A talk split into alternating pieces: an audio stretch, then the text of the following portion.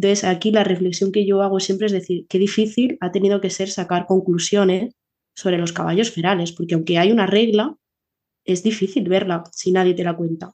¿no? Entonces, yo intento no ir condicionada también cuando hago observaciones, pero obviamente hace haber tenido personas previas que hayan hecho mucho estudio sobre etología de caballos ferales ayuda a mm. ver esos patrones y a ver esa estructura, ¿no?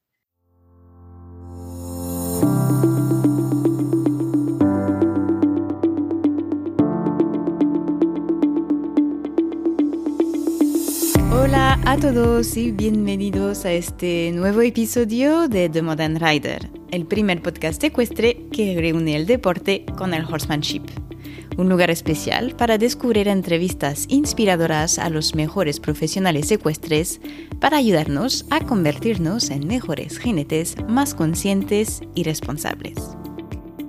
Antes de presentaros el episodio de hoy, quería agradeceros a todos por vuestro apoyo al podcast y a aquellos que se han tomado el tiempo hasta ahora de suscribirse al programa desde la plataforma en la cual nos estáis escuchando.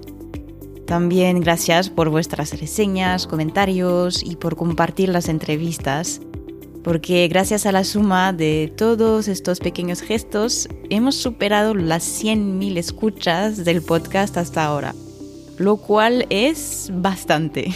Así que un enorme gracias por seguirnos en este camino. Y para continuar, hoy nos dirigimos hacia la hermosa Sierra Nevada que alberga desde hace unos años a unos cientos de caballos ferales. Hasta hace poco apenas sabíamos algo de estas manadas. Eso hasta la llegada de Julia Torres hace dos años, quien decidió emprender este trabajo de etología y biología para recolectar datos e intentar saber más sobre estos caballos. Y tenemos suerte porque es lo que viene a compartir con nosotros en esta nueva entrevista. Julia es estudiante de biología, siempre en busca de nuevos aprendizajes para entender mejor y ayudar a los caballos. Con diversas formaciones y experiencias, hoy, además de su trabajo de investigación con los caballos ferales, emplea todos sus conocimientos para ayudar a los caballos y jinetes eh, que acompaña a encontrar más conexión y equilibrio poniendo la ciencia al servicio del bienestar equino. Fue un placer tener esta conversación con ella con tanta fluidez. Nos transmite con ilusión sus descubrimientos con los caballos ferales y abre la puerta a otras preguntas sobre el manejo de los caballos domesticados. Así que subid el volumen y poneos cómodos para escuchar esta nueva entrevista apasionante. Muy buenas tardes, Julia. Eh, bienvenida en el podcast. Buenas tardes. Muchas gracias. Estoy muy contenta de poder tener esta conversación contigo hoy porque, bueno, hace algunos años ya que nos conocemos y te voy siguiendo en tu recorrido desde entonces. Y creo que tienes un perfil muy interesante porque has tenido una evolución bastante, bueno, ya nos contarás, pero pasaste por muchas etapas, creo, bueno, con muchos de nosotros también. Y también, pues lo veo súper interesante que estuve mirando que hace meses que también estás estudiando caballos en, libertad, haciendo un trabajo de etología que también creo que puede ser eh, muy interesante para, para los oyentes. Así que nada, bienvenida. Muchas gracias, Lucy.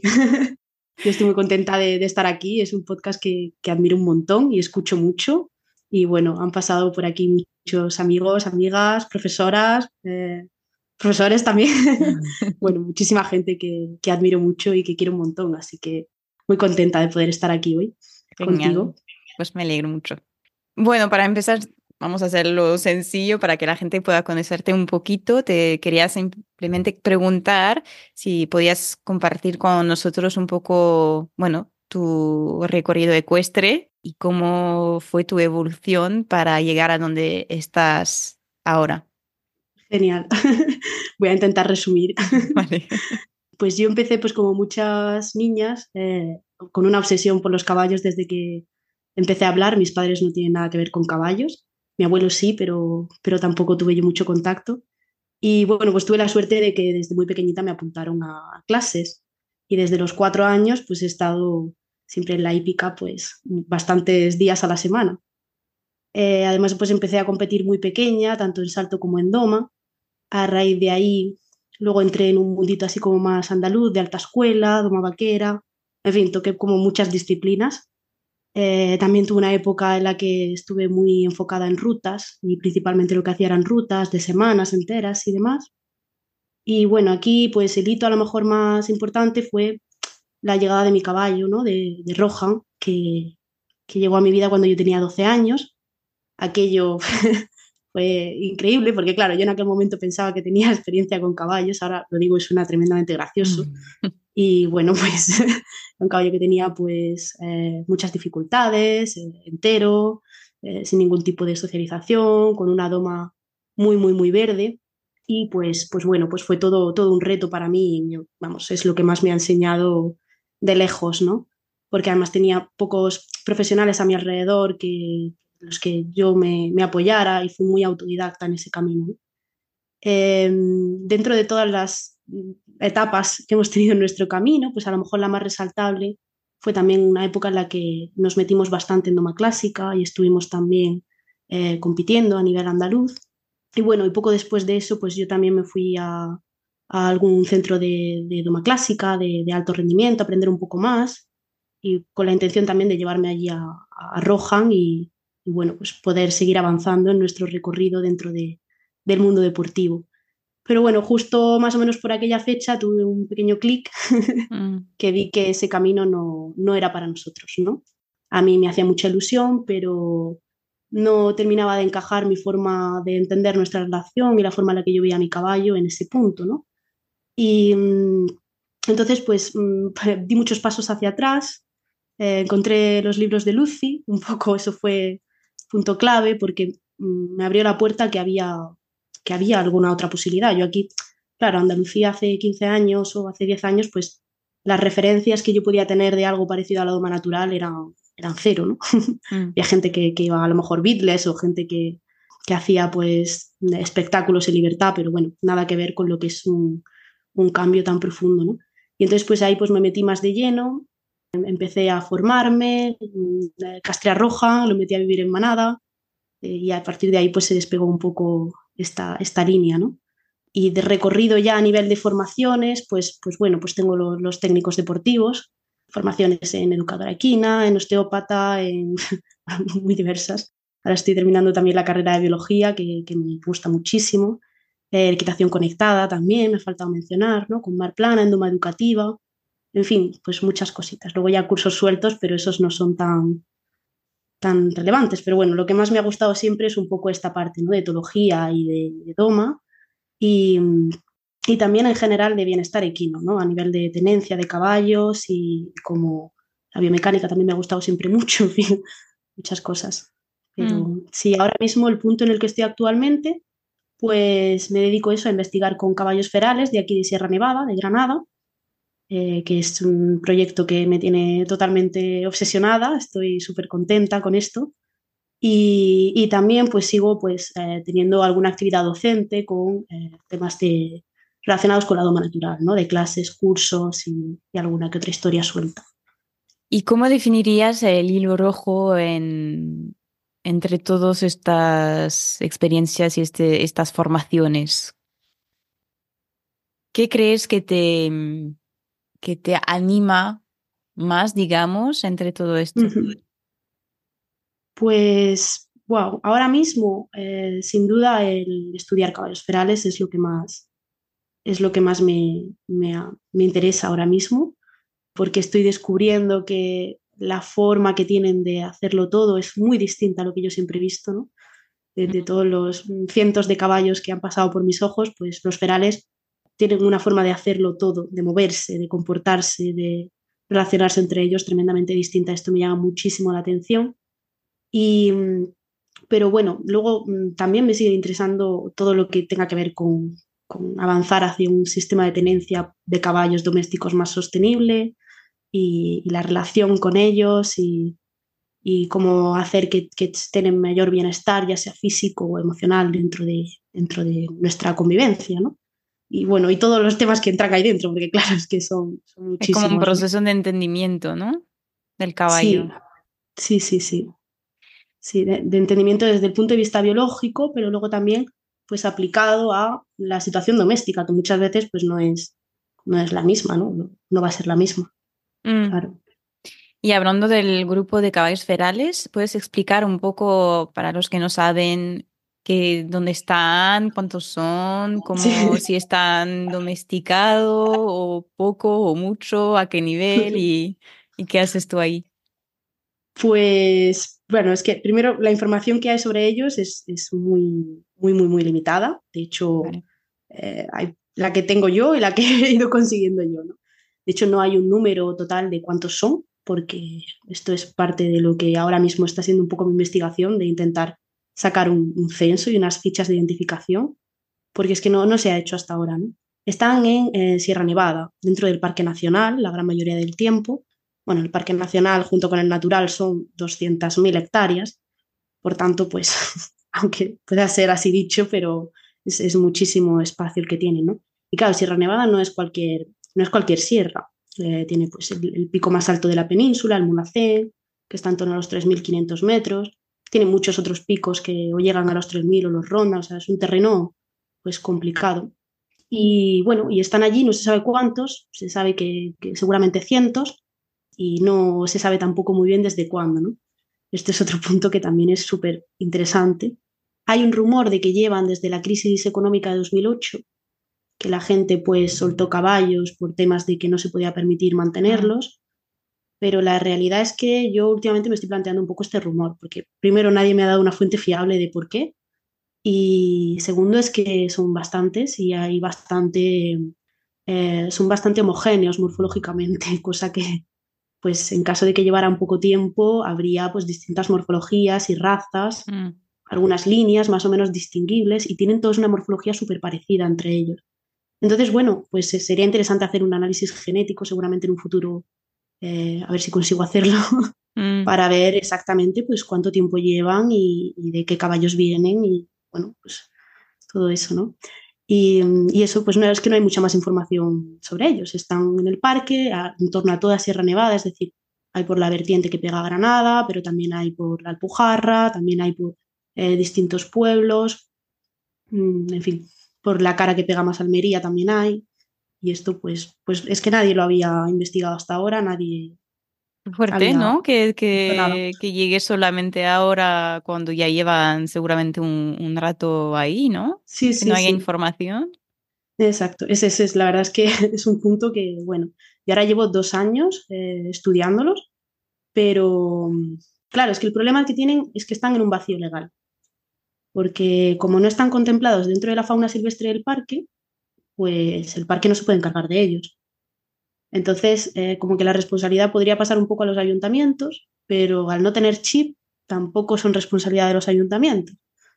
Entonces, bueno, pues es un vacío y hasta que pues, me ha llegado una friki como yo que ha dicho, esto cómo puede ser que, nadie, ¿no? que nadie lo esté investigando, que nadie los esté estudiando y que nadie esté llevando un recuento ¿no? sobre, sobre ellos. Son muchísimas cuestiones las que habría que, que investigar, porque es que, bueno, pues... ¿Y tú cómo te enteraste de ellos? Pues yo ya escuché hablar de ellos hace bastante tiempo. Eh, la primera noticia que tuve de ellos fue bastante, bastante dura, porque a mí lo que me dijeron es que había caballos cerca de un pueblo de aquí de Granada, que, que estaban caballos pues asalvajados, ferales, y que los estaban montando en remolques para llevarnos a la carne. Esta fue la primera noticia hace ya pues unos cuantos de años. Pero fuimos un grupo de personas para allá, estuvimos buscando, no vimos nada y bueno, dijimos, esto seguramente sea eh, pues un rumor o ya no estén los caballos o lo que sea. Y hace dos años, pues me los encontré de lleno bajando de, Sierra Nevada, prácticamente al lado de la carretera.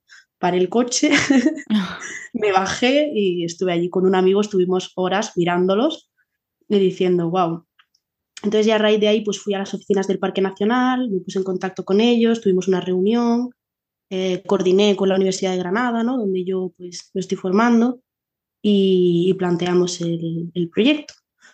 Porque, bueno, pues efectivamente las oficinas del parque nos dijeron que, sí, que, que, cero ideas sobre, sobre los caballos, que de vez en cuando, cuando los ven, ¿no? Pues hacen un, pues cuentan cuántos son y cuando vuelan drones, pues a lo mejor apuntan si los ven, pero claro, realmente es bastante más complejo el tema, sí, sí.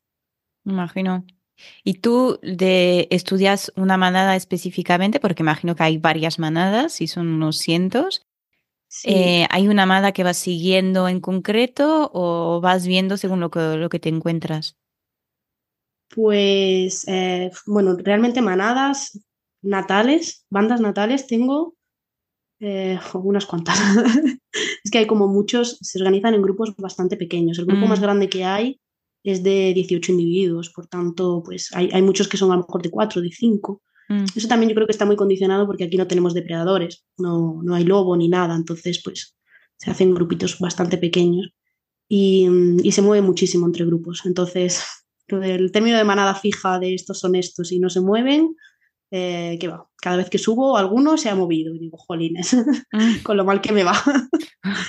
Pero los que más estoy siguiendo, los que más información tengo, son inevitablemente los que he conseguido ponerles un GPS.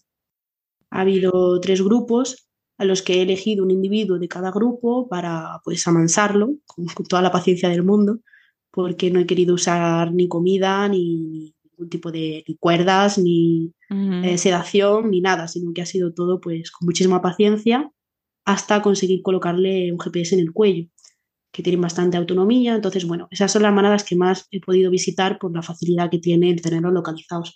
Pero realmente hay, hay muchísimas. y tengo, dentro de, los que tengo censados, pues, pues ahora mismo no sabría decirte un número de grupos, por eso de que se mueven bastante, pero pues seguramente más de siete, sí. sí. Sí, sí, sí, bastante. y entonces tú, eh, estudiándolos, ¿qué tipo de información estás buscando? Mm, esta es una muy buena pregunta. porque realmente estoy cogiendo muchísima información. Lo que voy a publicar más recientemente como parte de, eh, la universidad es eh, el tema demográfico, es decir, un poco pues fichas censos y cómo está creciendo las poblaciones, porque bueno, pues esto es un, es un dato interesante, ¿no? Y esto básicamente es pues ver los nacimientos que hay, eh, los individuos, hacer un poco de estadística bastante sencilla para poder sacar unos datos demográficos, decir, bueno, pues en 10 años, ¿cuántos caballos puede haber?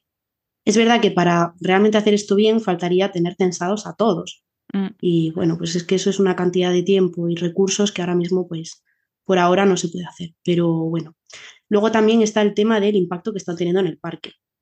Esto es un tema también eh, interesante, ya que muchas veces pensamos que los caballos en el medio natural, o muchas veces nos han dicho, eh, que siempre tienen un impacto positivo, mm. pero la realidad es que depende.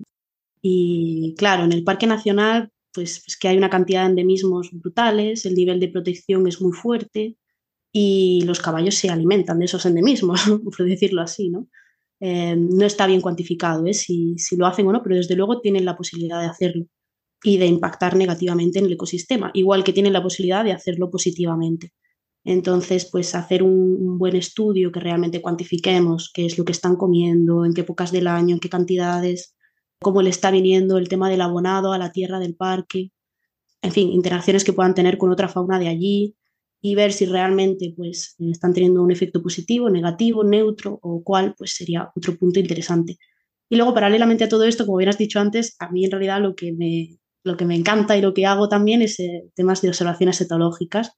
Dentro de, pues al final son siempre observaciones, no, no tengo intención de plantear ningún experimento, pero, pero bueno, pues tengo mi libretita o mis apuntes y siempre voy pues viendo un montón de información que para mí es súper valiosa y que también espero pues poder compartir en algún momento.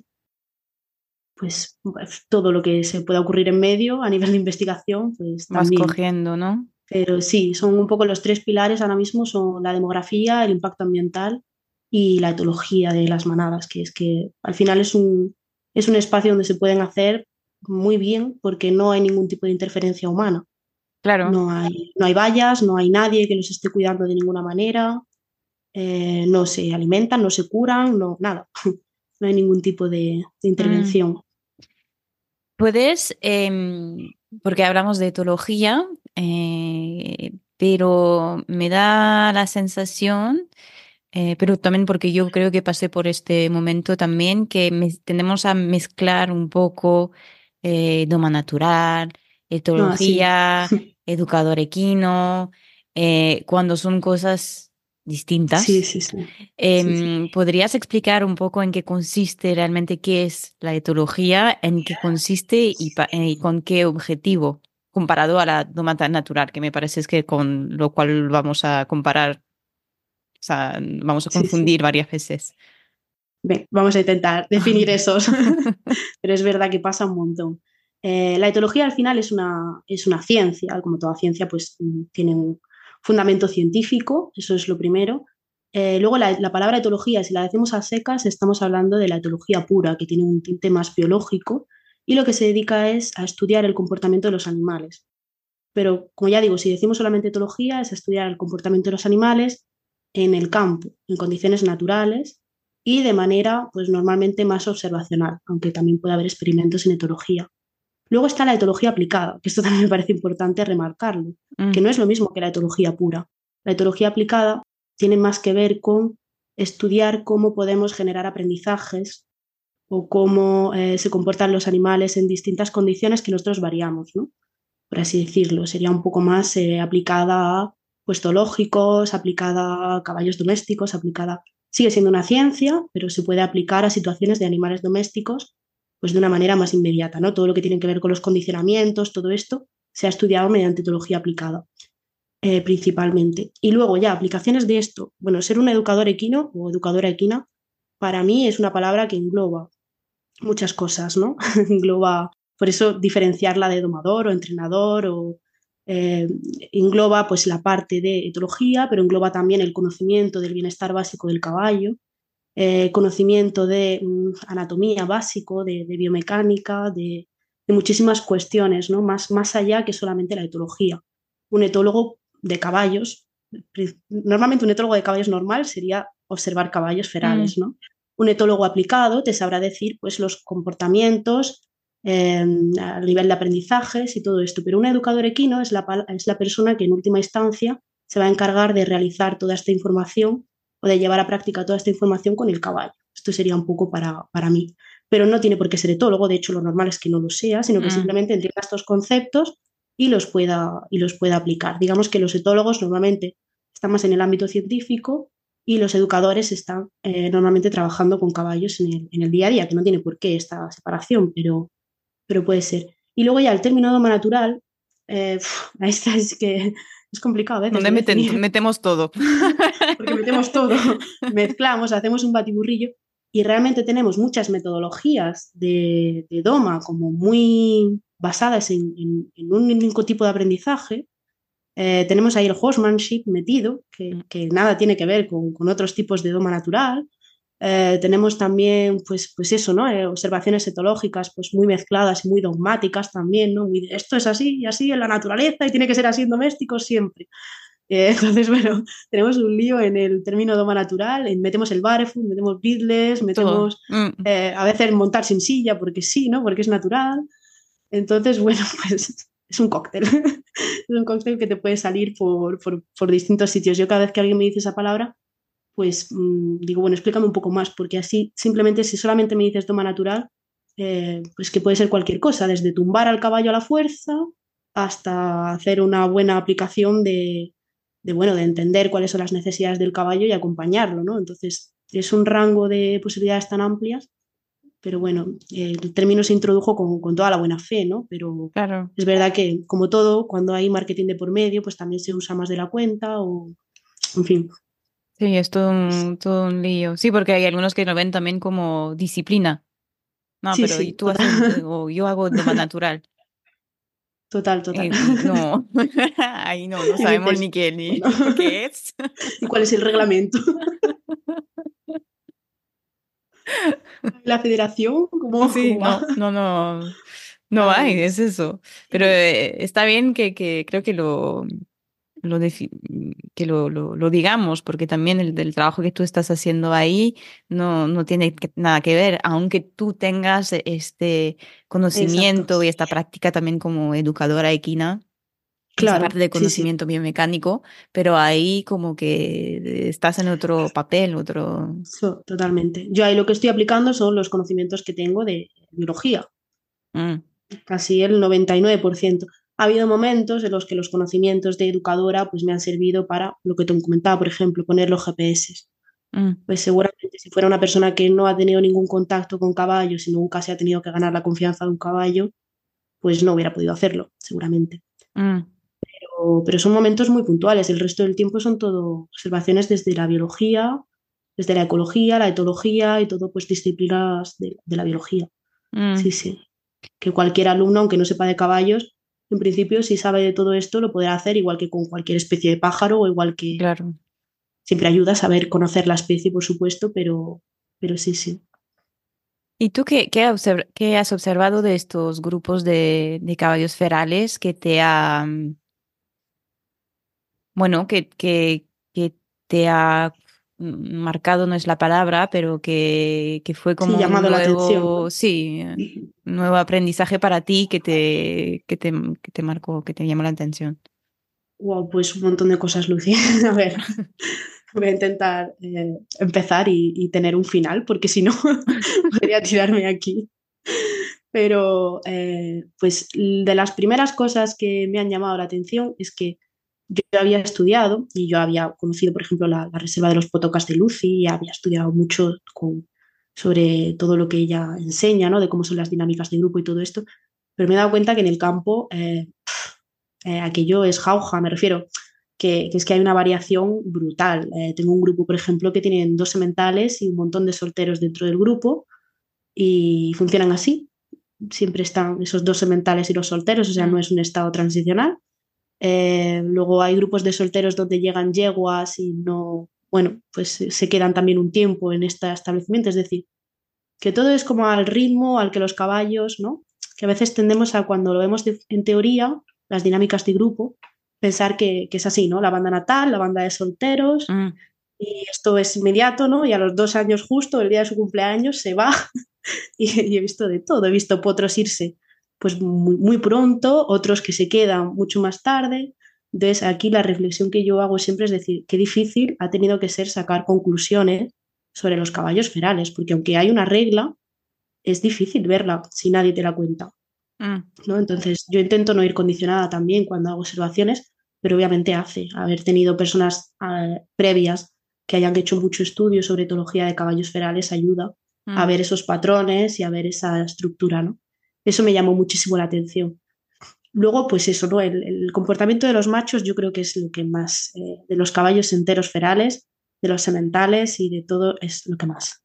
Yo, pues inevitablemente, eh, los caballos enteros y sementales que he conocido en mi vida tienen un comportamiento que suele ser, pues, con cierta tendencia, no todos, ¿eh? pero hay cierta tendencia que sean pues, más ansiosos, más brutos, eh, más invasivos, más de estar encima, ¿no? de, de ponerse nerviosos cuando ven otros caballos, de generar más conflicto, más movimiento, de si los quieres introducir en un grupo de caballos, pues que generen muchos problemas porque intentan mantener una estructura dentro del grupo que, nadie entiende, ¿no? Y aquí pues me he dado cuenta que son todo lo contrario, pero todo mm. lo contrario a, unos niveles impresionantes, ¿no? O sea, son los más calmados del grupo, los más mm, los que mejor gestionan los conflictos, más maduros, más eh, tranquilos, más sutiles a la hora de dar señales bueno, mm, los que más relación y más cariño se puedan tener entre ellos, ¿no? También los que más necesitan estar con otros caballos mm. y más necesitan de este contacto, ¿no?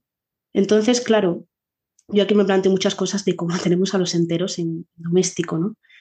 Yo creo que muchas veces eh, ahí hay algo dentro de los sementales que es una tendencia a eso, a resolver conflictos. Y pensamos que es algo malo cuando lo escuchamos, pero realmente aquí, por ejemplo, hay situaciones, a lo mejor un soltero que intenta llevarse una potra del grupo, intenta como medio raptarla para alejarla ¿no? del, grupo y poder estar él con ella.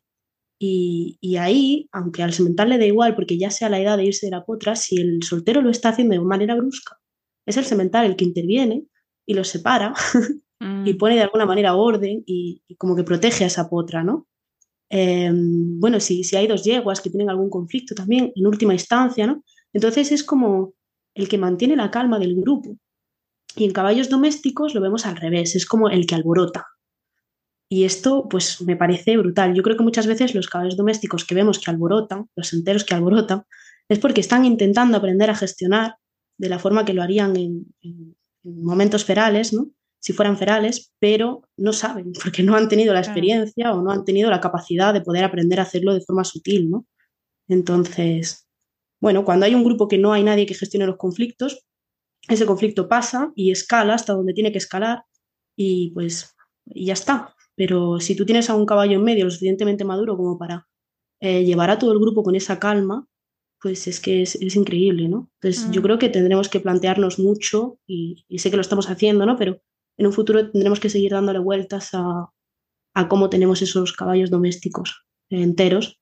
Mm. Y sí, sí. No, totalmente de acuerdo. A mí es un tema como que desde que tengo al lingote que es entero y, tomé la decisión mía de, de que, que, siga entero, porque inclusive Marga cuando vino a hacerle la, la dieta hace poco, eh, lo miró un poco y me dijo, a este casi que le va mejor estar entero porque si no ya estaría totalmente encerrado en su ya, ya, lo, ya lo está, pero mm, a él le viene bien y, y vive perfectamente con, con el pony, que, que, el pony parece más entero como que él, digamos, según la, la imagen que podemos tener de, de un caballo entero como lo tenemos eh, hoy en día. Y para mí como son unos gran olvidados. Y lo que cuentas ahora, también pues lo, lo cuenta, me parece un poco Lucy en, en Caballos en Compañía, que habla un poco de eso. A mí me parece muy importante porque,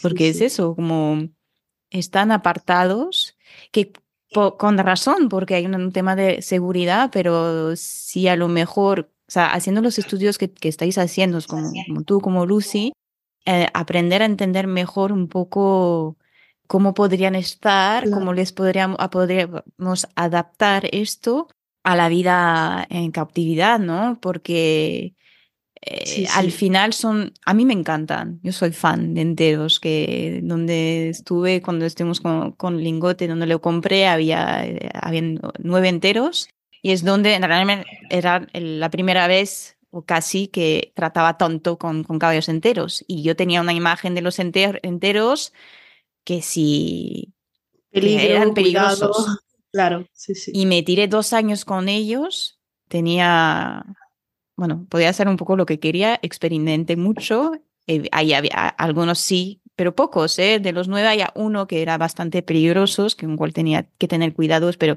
tenía sus razones por, por estar así, pero que en realidad tienen un fondo, tienen una sensibilidad, una, una forma de, tratar contigo que yo lo veo muy, pues eso, esa sutilidad que lo, lo, lo percibes al final. Con lingote más aún, porque mega sensible, ¿no? Y, y más desde que cuando lo veo interactuar ahora con su entorno, con el pony, con nosotros, con los demás animales.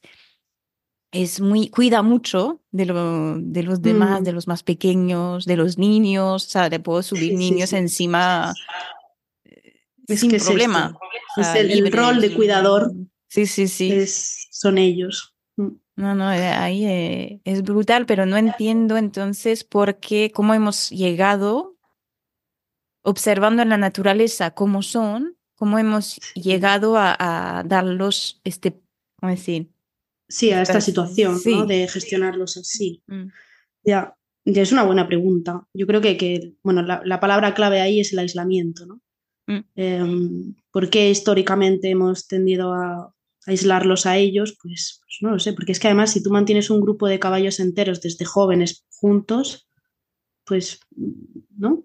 Sí, sí, y hay además, ¿eh? también había tenido esta conversación con Abel, que es el director de la Asociación de, de Caballos de, de, de Tracción, y, y él decía que tiene como, creo que tres enteros Me hablado un montón juntos y, y, que sin problema, feliz. Claro. sí, sí. Teresa también tiene caballos viviendo enteros juntos. Sí, sí, hay más. Bueno, yo tengo bastante gente así de referentes que, que tienen enteros viviendo juntos y, sí es verdad. Bueno, en algún momento puede haber algún conflicto, pero muy concreto por, por temas de competencia sexual, ¿no? Mm. Obviamente, pues si a lo mejor se pone una yegua muy cerca o esto, sí, y en, ferales pues también existen, ¿no? Las épocas de que las yeguas están en cero en primavera, eh, pues ahí hay, hay más riñas dentro del grupo. Mm. Pero pero al final son ellos todo, ¿no? entre ellos se entienden y se, se, resuelve todo. Yo nunca he visto tampoco nada realmente peligroso. Sí que ves que van pues como convocaditos y alguna cicatriz, porque bueno, pues a lo mejor están seis yeguas y, y, y seis enteros alrededor de las yeguas, ¿no? Entonces, pues en algún momento eh, mm. surge, ¿no? Alguna, pero, pero desde luego no peligrosas. Y yo creo que la clave es eso, es mantenerlos expuestos a otros caballos. El momento en el que los aislamos, mm, ahí ya estamos, estamos haciendo que se... Claro, porque al final como ellos tienen esa necesidad, eh, van, a, van a hacer más, ¿no? Por, por querer acercarse a otros caballos, van a hacer más por querer gestionar, controlar, eh, estar junto a esa yegua, ¿no? Y que no, si ya está en el rol de semental y que no se acerquen otros machos. O sea, va a intensificar mucho más esa respuesta, volviéndola de algo pues sutil y tranquilo a, algo que, que, pueda parecer peligroso desde fuera. Pero realmente es por una cuestión eh, patológica, ¿no? Por así decirlo. Es decir, no es la condición normal, es que los caballos que están aislados no están en condiciones normales. Mm. Entonces. No, está, está claro. ¿Y a ti qué te aporta? Porque eso es una pregunta que, claro, es, me parece súper importante de poder pues, estudiar caballos ferales para entenderlos mejor en su esencia, ¿no? De, de, de, caballos. Pero es verdad que es muy... Porque cuando miras eh, los, animales de compañía, porque el caballo es medio animal de compañía, medio, no sabemos, herramientas, está un poco también, ahí hay un vacío legal un poco que... Está ahí en medio de muchas cosas. Eso. Pero que, creo que para mm, personas que, que está apasionado por los caballos, un propietario, un jinete, lo ve más como un animal de compañía. Pero en realidad, si miramos y comparamos con perros o gatos, por ejemplo, que sería un poco de la misma línea, no existen o muy pocos ahora gatos salvajes, perros salvajes. A lo mm. mejor sí en, otras partes del mundo, pero no creo que se estudie como lo estudiamos con los caballos, porque están dentro de la ciudad, están, están dentro del mundo humano. Y ahí no sé si es por entonces donde se crea también pues este, esa ruptura Mm. entre el caballo, pues eh, salvaje eh, y, el caballo domesticado. Y lo que nos cuesta entonces hacer como el, pues hacer que encaje todo esto, porque al final mm.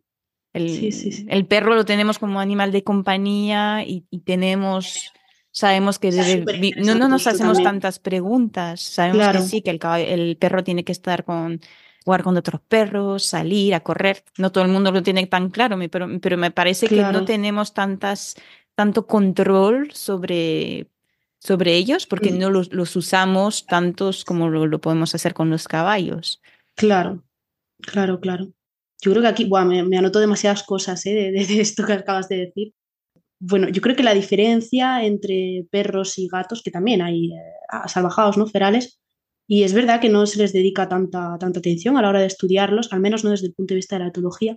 Y yo creo que es porque de los perros tenemos a los lobos, mm. que en realidad pues, eh, son genéticamente salvajes y, prácticamente son la misma especie, ¿no? Lo que pasa es que pues totalmente desvirtuada, ¿no? Y ya pues los perros son domésticos. Y de los gatos también tenemos al gato montés. Mm. Entonces tenemos como representantes salvajes. En caballos los caballos salvajes no existen en todo el mundo, ¿no? Está ahí un poco en el punto de mira si los Prevalsky son realmente descendientes de domésticos también o no, pero parece ser que sí. O sea, parece ser que no existen caballos que sean genéticamente, que hayan estado salvajes siempre a lo largo de toda su vida de sus ancestros. Y que todos los caballos ferales que hay en el mundo son, en algún momento han tenido descendientes domésticos. Entonces, claro, no tenemos ningún, lo más cercano que tenemos igual son las cebras, ¿no? Entonces, sí. ahí, eh, y varía bastante el comportamiento de un caballo o una cebra, ¿no? Entonces esto obliga a, estudiar los caballos ferales pues como si realmente eh, fuesen, fuesen más cercanos, ¿no? O sea, como si realmente fueran ese gato montés o ese lobo, aunque realmente pues, pues no lo son. Biológicamente es verdad que todos vienen de domésticos. Hay algunas razas muy conservadas que llevan muchísimo tiempo eh, estando ferales, pero, la palabra salvaje como tal, de que siempre ha estado salvaje en caballos, no se usa por eso. O no se, en principio no se usa por eso.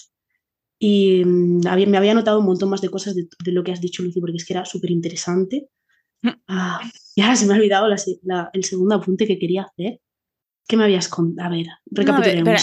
la, pregunta también que me hago es porque hay este debate, porque de, de, esta, de esta, diferencia entre sí, estudiamos, te coges un libro de Luciris y tal y dices, vale, pero ¿qué hago con mi caballo domesticado con esto? Claro, claro, claro, sí, sí, sí.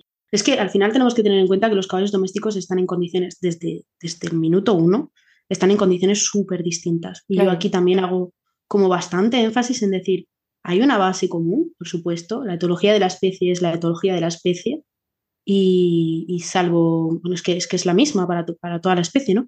Pero luego a la hora de aplicarla a un individuo concreto, tenemos que tener en cuenta eh, cómo ha crecido ese individuo desde el minuto uno, las experiencias que ha tenido, en qué situaciones, que la alimentación, el movimiento, todo, es que todo cambia.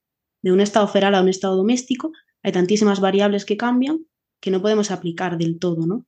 Y es verdad que es que ahí se complica. Entonces yo creo que es muy importante también el estudio de caballos domésticos. O sea, yo eh, me interesa muchísimo el estudio de caballos ferales, me apasiona, pero no podemos olvidarnos que los domésticos, pues muchas veces están en condiciones muy distintas y que no podemos tratarlos como si fueran ferales de un día para otro y decir, ¡hala! ¿no? Yo al final, pues siempre, bueno, aquí por ejemplo, es que eh, tú no sabes las nevadas que les caen y el frío que tienen que pasar estos caballos, porque es que están eh, cerca de los 3.000 metros en invierno. Mm. Estamos hablando de bastantes grados bajo cero y a veces tienen capas de nieve increíbles encima y les da igual, o sea, ellos no tienen vallas, se podrían bajar en altitud y buscar algo más cálido y están estupendamente. Ahora, si un caballo doméstico tiene frío, no, pues, y no se puede mover de donde está y no tiene donde refugiarse, pues no, no puedes decir, bueno, es que si fuera feral, pues se aguantaría. Pues es una situación particular de ese caballo ya de ese individuo, ¿no? Y ese individuo ha tenido las herramientas que tiene, el pelaje que tiene, el comportamiento que tiene, las costumbres que tiene, por nuestras decisiones de cómo lo hemos criado y de, cómo mm. está, ¿no? Entonces, es muy importante, yo creo, mirar individuo a individuo. La etología de especie es fundamental, pero, pero cada individuo será diferente. Y esto lo entendemos en todas las especies, pero a veces en los caballos se nos olvida.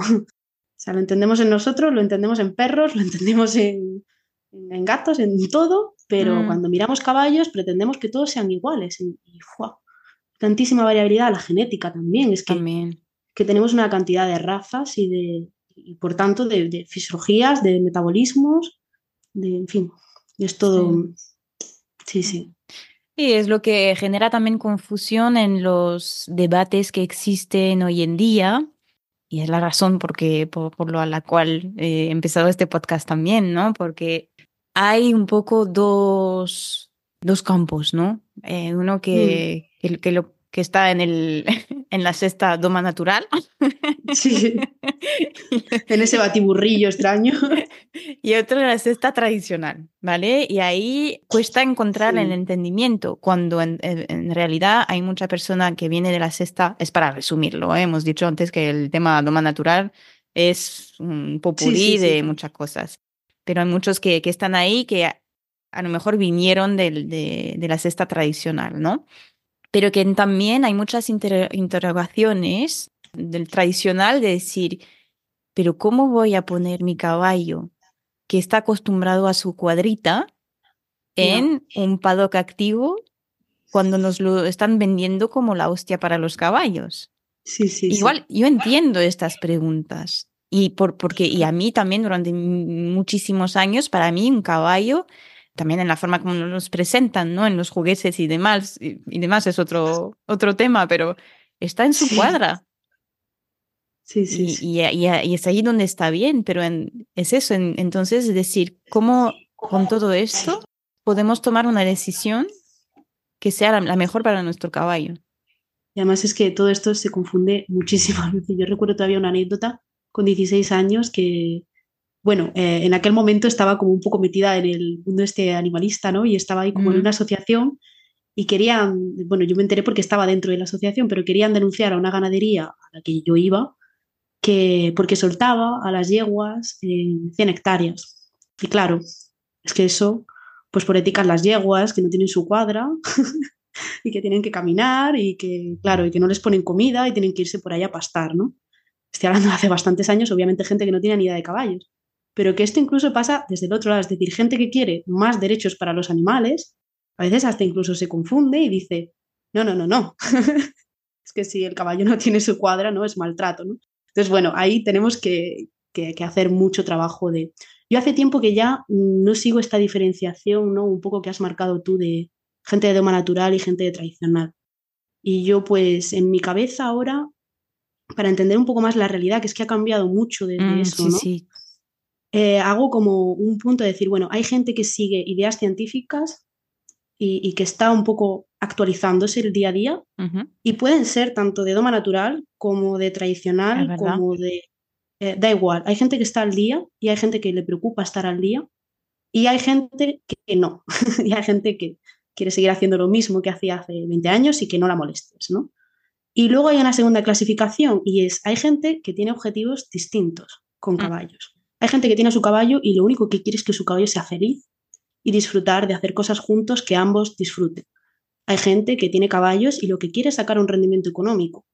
Hay gente que tiene caballos y lo que quiere es sacar un rendimiento deportivo, que luego a lo mejor también les quieren y por supuesto, ¿no? Y quieren que sean felices, pero ya es un objetivo como secundario, ¿no?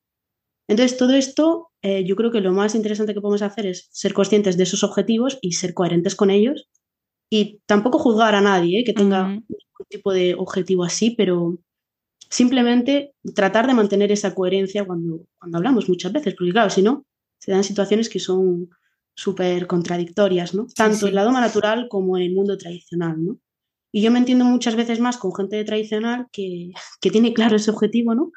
Y que habla de una forma honesta que con gente de doma natural que dice que lo más importante es la felicidad de su caballo y no...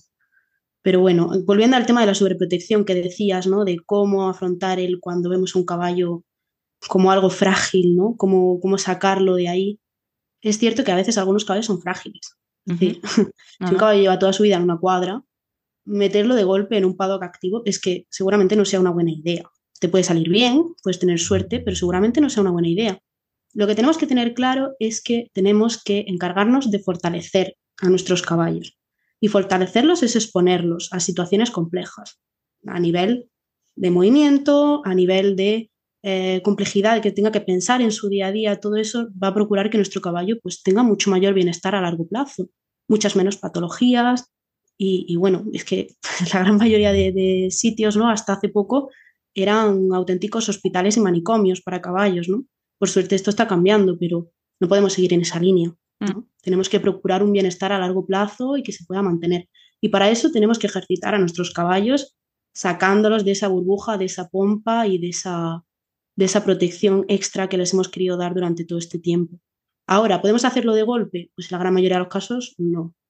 Y aquí es donde hago un pequeño incisivo de, decir, mm, de inciso de decir, contacta con un profesional si no lo ves claro, tanto mm. para, para cualquier cosa que, quieras hacer, acompañar a tu caballo con algún profesional durante ese cambio para asegurarse de que, pues, que todo va bien, si lo quieres introducir a una manada, si lo quieres dejar barefoot, Em, si quieres, mm, pues eso, llevarlo a un paddock activo, si quieres que ahora de repente de estar en una cuadra camine muchísimo, si quieres, pues hay profesionales que te van a poder ayudar en ese cambio para que sea de forma segura.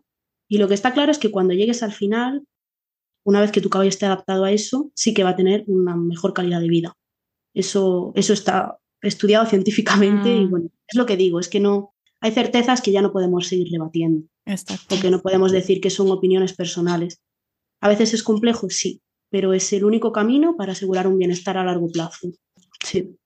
Sí, al final es, estamos todavía, hubo, hubieron muchos cambios y lo has dicho, es verdad que lo he resumido así porque sigue habiendo un poco estas dos cestas de las cuales estaba hablando, pero es verdad que cada vez... Pero estás muy marcado, sí, sí. Pues sí, e, este, esta frontera, este límite cada vez más pues se va afinando, ¿no? Es verdad que al final creo que es importante eso decir que primero lo, has dicho muy bien, cada uno tenemos nuestros objetivos y hay que respetarlos en, de, cada parte. Hay el tema de, bueno, de recursos y hay el tema de mm, sí, de, estar al día, ¿no? De, las últimas novedades o de quedarte Sí, de respetar el proceso también de, mm. cada uno, porque a veces, bueno, eh, es un consiste en un cambio más o menos importante y es verdad que a veces cuando abres la puerta dices, wow, y, y, piensas que, que, lo sabes todos y empiezas a decir que montar está mal y tal, y al final, y a lo mejor dentro de unos años pues ya cambia un poco y se, se pone un poco más en, el, en un punto medio diciendo, bueno, al final no está mal y tal, entonces es ver escuchar al otro, ver un poco en cada uno en qué, qué, qué etapa de su proceso está pero hay que ser consciente de esto, que al final todo el un cambio no es como lineal, pasamos por muchas fases, yo lo, he vivido. Eh, también abrí la puerta y pensé que de repente lo sabía mejor que nadie, cuando no sabía nada. Bueno, todavía no sé nada, pero, pero por lo menos me voy un poco, voy viendo un poco y, y es verdad que cada uno es muy distinto de una persona que tiene su caballo para, para ocio, que no tiene objetivo muy esto, que solamente quiere que sea feliz, entonces que haga lo que haga, pues está bien. O uno que está trabajando de, de esto, que también es, es otra cosa, que, bueno, no tienen las mismas, mm, una noción de rendimiento que también hay que tomar en cuenta, pero que tampoco es, pues, se puede compaginar con, con Sí, por supuesto. Otra forma de manejar al caballo y ofrecerle pues un entorno de, vida más, a lo mejor más adaptado. Claro, y no solamente eso, sino que se van a ver súper beneficiados ¿no? de este, de este tipo mm. de cambios. Esto ya se está viendo mucho en el mundo deportivo, ¿no? De la gente que cuida más el bienestar de sus caballos, pues, pues está teniendo muchos mejores resultados en, competición. Mm. Y de una manera, pues todavía a lo mejor pueda faltar un poco, ¿no? Para que se termine de, de, ver y juzgar correctamente ¿no? estos cambios, pero desde luego a simple vista. Sí, sí, se, va, moviendo muchísimo. Yo he recibido en el podcast con gente que, que están en alto nivel y, y están en este proceso de adherirse, de probar, de al final de eso se, se trata, es ser abierto y probar. Es que es, lo que tú has dicho antes, es un proceso muy personal. Y yo he mm. estado también en el otro punto, ¿no? Yo, yo he hecho la, vamos, lo más tradicional de lo tradicional que se puede hacer. Mm. Desde ir a ferias, romerías, mm. eh, eso, ¿no? Pues exhibiciones de alta escuela. Entonces, yo he estado en eso y he estado en eso pensando que yo no le estaba haciendo ningún daño al caballo o que lo que yo le estaba haciendo incluso le estaba viniendo bien. Entonces yo no, no soy nadie para juzgar, ¿no? Y ese, eso lo intento llevar siempre encima, de decir, pues, pues que no, porque yo también estaba ahí y pensaba que lo estaba haciendo bien, ¿no? Entonces es un proceso muy personal, como has dicho, que cada uno lleva su ritmo y su dirección y, y yo lo que intento y la, lo que me quedo mucho, esto me lo quedé desde el, Congreso de Bienestar Equino, mm. desde el año anterior, eh, me gustó muchísimo la idea y es de generar espacios nuevos para la gente que sí que quiere hacer las cosas de manera distinta, generar información o generar, eh, bueno, otro camino. Yo mm. a lo mejor en aquel momento, pues no solamente no veía ese otro camino, sino que es que realmente no estaba en mi entorno, ¿no? Pues seguramente si lo hubiera tenido cerca, hubiera visto a alguien, hubiera tenido alguna referencia, pues hubiera pensado, ¿no? Y sobre todo que la gente que quiera dar ese paso hacia acercarse a otras formas de relacionarse con caballos o otra manera de tener su caballo que no sea la, culturalmente tradicional y la que se lleva haciendo toda la vida, pues que sepa y que, pueda estar acompañado en ese proceso. Pero, pero ya está. El resto de gente que tiene otros objetivos o que tiene su. que está convencido de cómo está haciendo las cosas, pues, pues estupendo y ya está. Y, y yo mi intención en ningún momento es jugar tampoco ese punto. Generar espacios nuevos. Esa es la. Sí, creo que es un, un buen mensaje. Pues mira, hemos hablado. ¿Cuánto? Un buen rato. Em, sí, estamos llegando al final de, esta entrevista. Antes de hacerte las preguntas que, hago a cada invitado, también eh, si podemos concluir con, volviendo un poco a, los tus estudios con los caballos ferales, hoy, ¿cuáles son tus objetivos próximos ahí? Mm, pues mi objetivo así más próximo sería ahora para, para verano, ¿no? De publicar el, el punto este de demografía. Eh, divulgar está siendo un objetivo presente y será futuro, ¿no? Espero, porque esto de la divulgación nunca acaba. Ahora justo, justo hace menos de una semana, ¿no? Se ha abierto un, un Instagram sí, para ellos. lo vi. Sí, pondré el, el enlace. Sí, sí. Y, y, estoy pues muy contenta porque estoy recibiendo muchísimo apoyo muy, muy rápido y esto me parece fundamental porque, bueno, en cara a que no se sabe muy bien cuál va a ser el futuro y cómo se va a poder gestionar ¿no? esta situación, pues yo creo que, el apoyo social y que la gente sepa que están y, los conozca, pues va, va, a jugar un factor muy importante. ¿no? Y a lo mejor por decir un, bueno, pues un objetivo así un poco más a largo plazo, pero que también me haría mucha ilusión, es, es ese de poder consolidar más un, punto que sea de investigación y poder colaborar con, con, otras personas que también estén interesadas en venir a hacer investigación con ellos y bueno, pues establecer un poco ahí como algo más o menos estable, que ahora mismo está todo como muy en el aire todavía. Sí. Y sí, sí, a pesar de ya dos años, pero está todo todavía en el aire. Estaría muy bien porque de verdad que siempre tenemos como referencia pues a Lucy con sus podcasts ahí, pero y también por eso te quería, bueno, dar un poco voz hoy, porque me parece estupendo el trabajo que estás haciendo ahí, pero nadie habla de esos caballos ferales y digo, pero vamos a ver. o sea... Sí, hay un montón más, ¿eh? Hace poco estuve hablando el lunes, creo que fue, con, con una profesional que está especializada en razas autóctonas de aquí de Europa. Mm. Y es que en España tenemos muchísimos caballos ferales. Pero cuando digo muchísimos, digo muchísimos. Y no somos conscientes, ¿no? Aquí en Andalucía, por lo menos en los tres parques nacionales que hay, hay caballos ferales. Y en Cataluña también sé que hay por la zona del Valle del Ebro. Y luego también están los potocas, mm. y luego también están, en fin, pues que hay, unas cuantas razas, además autóctonas, y, claro, bueno, pues están en el campo. Entonces, mm. como del campo a, la gente, pues es un, es un camino largo, pero bueno, a ver si conseguimos acortarlo y porque la verdad que es increíble. Sí, sí, es mm. increíble que estén y, y a mí pues me apasiona y me apasiona que haya gente que también le encanta, ¿no? Y transmitir esa información. Me encanta. Sí, sí. Em, bueno, pues ahora te toca las preguntitas. Bueno, a lo mejor te las conoces un poco. eh, ya no las tengo muy pensadas. Sí, eso, si pudieras cambiar algo de tu recorrido ecuestre hasta ahora, ¿cambiarías algo? Eh, no, no, no, no. A lo mejor hay un par de cosas que las tengo ahí como, bueno, mm. pues que eh, decisiones, ¿no? O mm. momentos concretos que, que, incluso a día de hoy puedan seguir doliendo, ¿eh? Pero algunas más recientes, otras más antiguas y, bueno, de todas las personas que estamos mm, junto a caballos, pues muchas veces hay situaciones complejas, hay accidentes, hay, eh, en fin, hay caballos que se van sin tenerse que haber ido y situaciones así.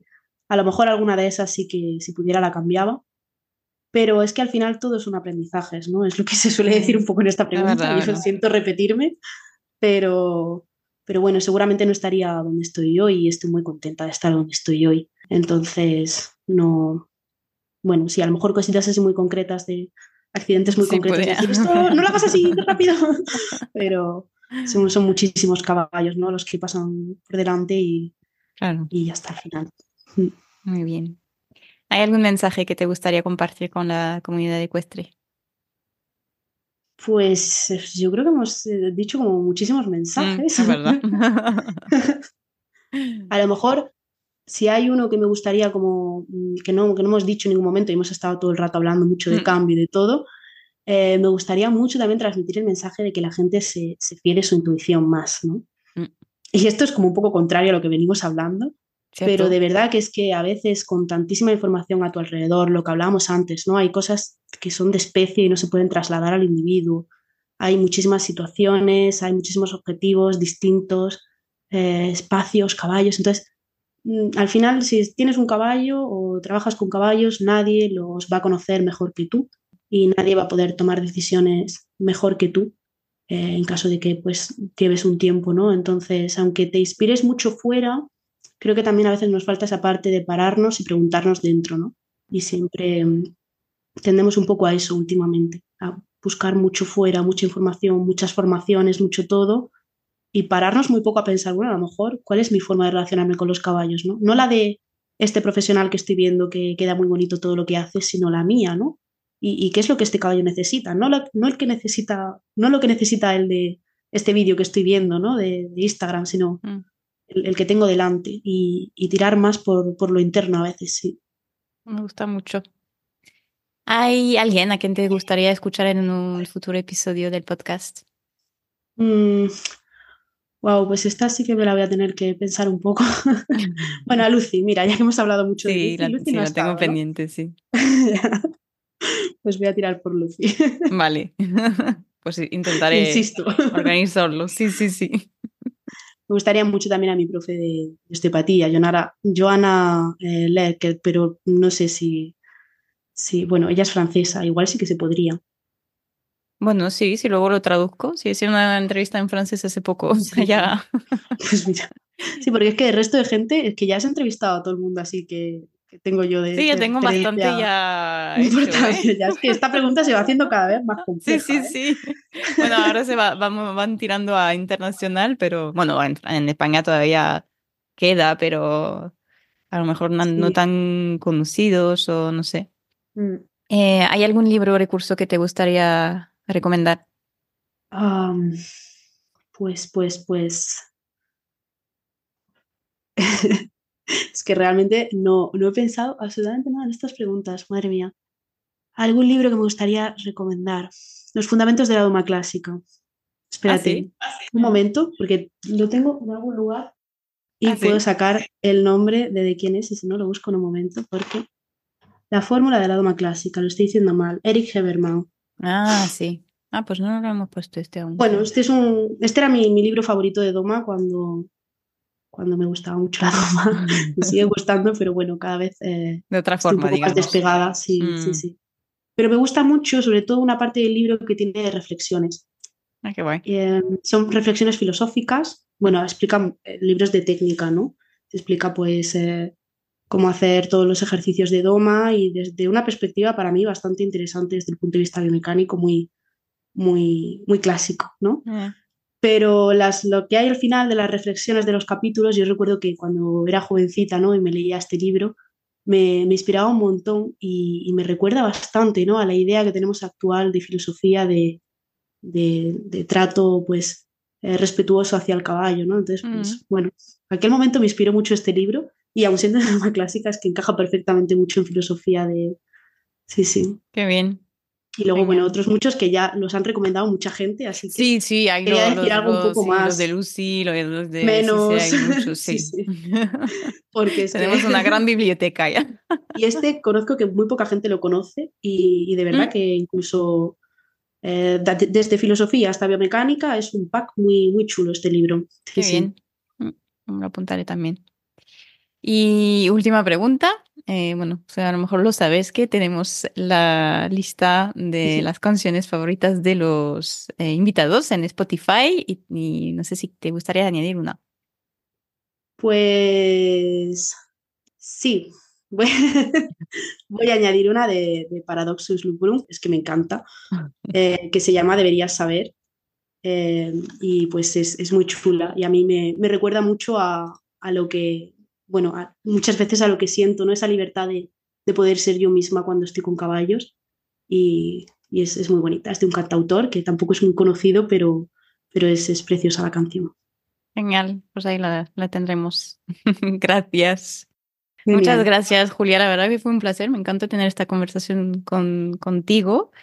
Y te deseo lo mejor y bueno, que sigas, pues eso, informando sobre tus estudios que me parecen muy interesantes y, y sí, que, que, que sigas compartiendo, por favor. Ay, genial, Lucy. Me, me ha venido muy bien, porque a veces me cuesta ¿eh? sacar la energía para, para estar presente por ahí, por redes, pero, pero la verdad es que me, me llena muchísimo de ilusión cuando eh, comparto ¿no? y, y hablo con personas eh, como tú y, y bueno, y os, y os gusta también el proyecto y todo. Sí, me encanta. Y nada, encantada de hablar contigo, que llevamos tiempo Mm, sin Sí, hablar verdad. y- y también ha sido muy bonito por esa parte. Mm, gustó Y bueno, pues un abrazo gigante y gracias por invitarme. A ti, gracias. Y así se termina nuestro episodio de hoy. Podéis seguir la vida de los caballos ferales de Sierra Nevada en la cuenta que Julia les ha dedicado en Instagram. También os dejo el enlace hacia su perfil en las notas del episodio para saber más. Si esta entrevista os ha gustado, como siempre, no dudéis en dejar una nota, un comentario o a compartirla con vuestro entorno. Es la mejor manera de hacérmelo saber, dar visibilidad al podcast y sobre todo reconocer el gran trabajo de nuestros invitados. Gracias otra vez por compartir vuestro tiempo con nosotros y nos escuchamos dentro de dos semanas.